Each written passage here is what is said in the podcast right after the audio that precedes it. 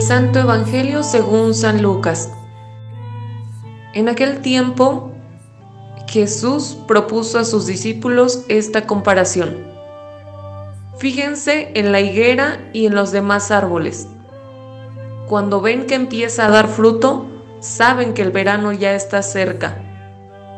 Así también, cuando vean que suceden las cosas que les he dicho, sepan que el reino de Dios está cerca.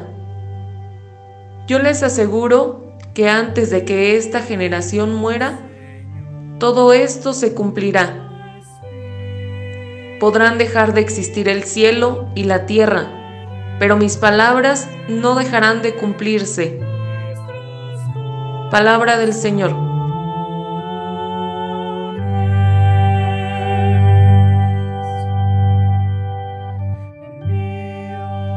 El reino de Dios está cerca arrepiéntanse y crean en el Evangelio. Porque podrá pasar el cielo y la tierra, pero ninguna coma de la ley dejará de cumplirse. Esto dice hoy nuestro Señor Jesucristo en el Evangelio de San Lucas en el capítulo 21. Debemos de recordar claramente que el ministerio de Juan Bautista comenzaba con esta exhortación arrepiéntanse, enderecen su camino, crean en el Evangelio. La palabra de Dios siempre está en esta dinámica de la exhortación. La palabra de Dios está siempre en esta dinámica de motivar al hombre a dejarse cuestionar por la voz de Dios en su conciencia y cambiar. Nuestro Señor Jesucristo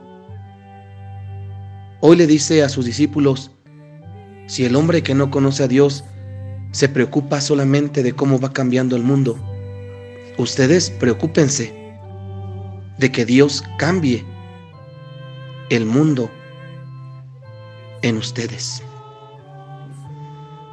La obra de Dios continúa por medio del hombre que cree, que se convierte que busca la meta de lo celestial, de lo trascendente, y que aunque su paso en esta tierra sea momentáneo, deja una huella imborrable de inmortalidad por su fe, esperanza y caridad. Jesús nos dice claramente que si la propia naturaleza está enmarcada por ciclos de vida, de acuerdo a las estaciones. Nuestra vida, como hijos de Dios, también debe de estar marcada por la permanente conversión, por la permanente metanoia. El tinte apocalíptico de la primera lectura no solamente es bajo la sintonía de causar temor, o de que se hagan las falsas interpretaciones en que el reino de los cielos llegará de una forma de una forma escandalosa, de una forma en la que todos caeremos en el temor, en, el, en la paranoia. No. Jesús nos dice claramente que Dios ha creado al hombre para que el hombre domine la creación, pero que esta creación esté siempre puesta hacia las manos de Dios. El hombre le ha dado Dios la inteligencia para que por medio de su inteligencia él sepa recordar que todo tiene un principio y todo, y todo tiene un fin. Qué hermosas palabras del evangelista San Juan en esta visión del triunfo de lo espiritual sobre lo que es condenación, sobre lo que es tiranía. Por eso, hoy el Apocalipsis del apóstol San Juan nos habla del testimonio Esto es lo que vence al pecado, el testimonio de la conversión. Si el pecado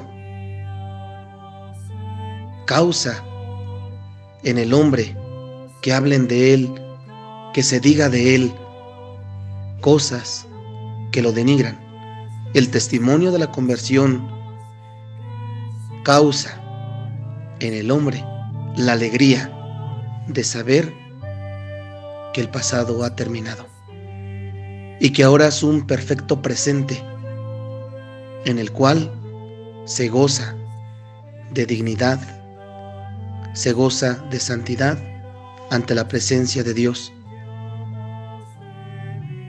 Hermanos todos, ya que se está cumpliendo el tiempo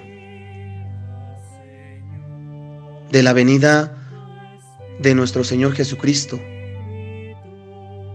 en su encarnación, debemos darnos cuenta que nuestro tiempo ha comenzado, un tiempo de espera gozosa para todos aquellos que han permanecido dando testimonio, para todos aquellos que siempre han permanecido en la casa de Dios, cumpliendo sus mandamientos y ahora son dichosos ante su familia, porque son instrumentos de salvación. Y si la palabra de Dios hoy nos dice que así como la higuera cambia en cada estación del año, así también los hijos de Dios cambiamos cada vez que por la palabra de Dios nos adherimos a la conversión. El reino de Dios está cerca. El reino de Dios se hace presente gracias al testimonio de los que creen,